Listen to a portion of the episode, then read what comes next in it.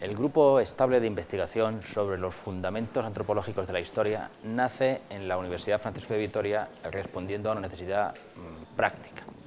Nuestra universidad estaba convencida desde su nacimiento que eh, tenía que ofertar algo más que una mera cualificación profesional a sus alumnos, con independencia de que estos estudiaran eh, periodismo o medicina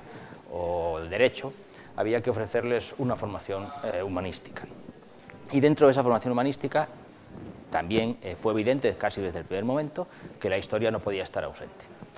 el problema es que a partir de este acuerdo todo lo demás eran mm, dificultades y dudas y cuestiones. Teníamos que preguntarnos qué era la historia y teníamos que preguntarnos cómo enseñar historia a alumnos que vocacionalmente no tenían eh, pues no estaban llamados a estudiar semejante disciplina, cómo enseñarle historia a un, a un médico o a un estudiante de comunicación audiovisual. De esta forma se constituyó un pequeño grupo, en principio éramos siete personas, ahora somos doce, eh, doce profesores, cinco de ellos historiadores, si mi memoria no me falla y espero que nadie se enfade, hay dos filósofos, eh, dos eh, periodistas, un una doctora en economía y otra en medicina. Entonces es un grupo heterogéneo que se ve enfrentados a la misma necesidad, enseñar historia a esos alumnos. Mm, cada uno de nosotros se dedica a una actividad distinta, pues hay especialistas en Compañía de Jesús, hay especialistas en Guerra Civil, hay algún especialista en cuestiones de pensamiento político, eh, desarrollo del liberalismo, etc. Y no hemos detenido ninguna de estas actividades, cada uno sigue desarrollando su investigación en su campo. Entonces, ¿qué es lo que realmente hace el grupo de investigación sobre los fundamentos antropológicos de la historia? Aunque no quede muy bien decirlo así, nos reunimos a charlar, a discutir, a conversar, nos contamos qué leemos, nos contamos qué estamos estudiando y nos contamos eh, qué hacemos en nuestras aulas, con la intención de, en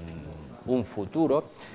pues esperamos que no muy lejano, poder eh, responder satisfactoriamente a cómo enseñar esta disciplina a esos alumnos. ¿Qué hemos concluido aproximadamente, o qué estamos hoy más o menos convencidos? Estamos convencidos de que nuestra disciplina no puede ser, para un médico, por ejemplo, una mera...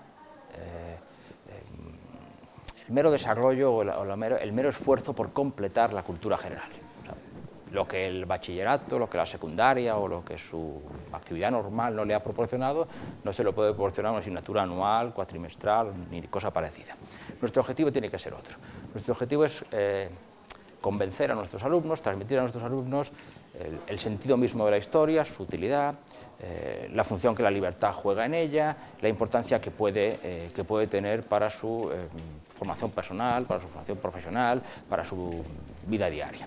nos sentiríamos eh, satisfechos, nos sentiríamos hombres de éxito si al acabar un curso nuestros alumnos, o muchos de ellos, o algunos de ellos incluso, pues pudieran pensar que la historia sirve para algo. Hay una cuestión eh, llamativa, que es que cualquier alumno desde el principio de sus estudios, desde primero, desde segundo, desde que ha empezado la, eh, educación infantil, se enfrenta a dos disciplinas, a tres quizás, las matemáticas, la lengua y la historia, se llame como se llame en los niveles inferiores de la enseñanza. Y llega a los 18 años, llega a los 20 años, llega a la universidad y todo el mundo sabe lo que son las matemáticas, todo el mundo sabe lo que es la lengua, lo explicará mejor o peor, pero la inmensa mayoría de ellos no saben qué es la historia. Entonces nuestro objetivo es transmitirles qué es, transmitirles para qué sirve y transmitirles qué útiles le puede resultar. Y para eso tenemos que detenernos a pensar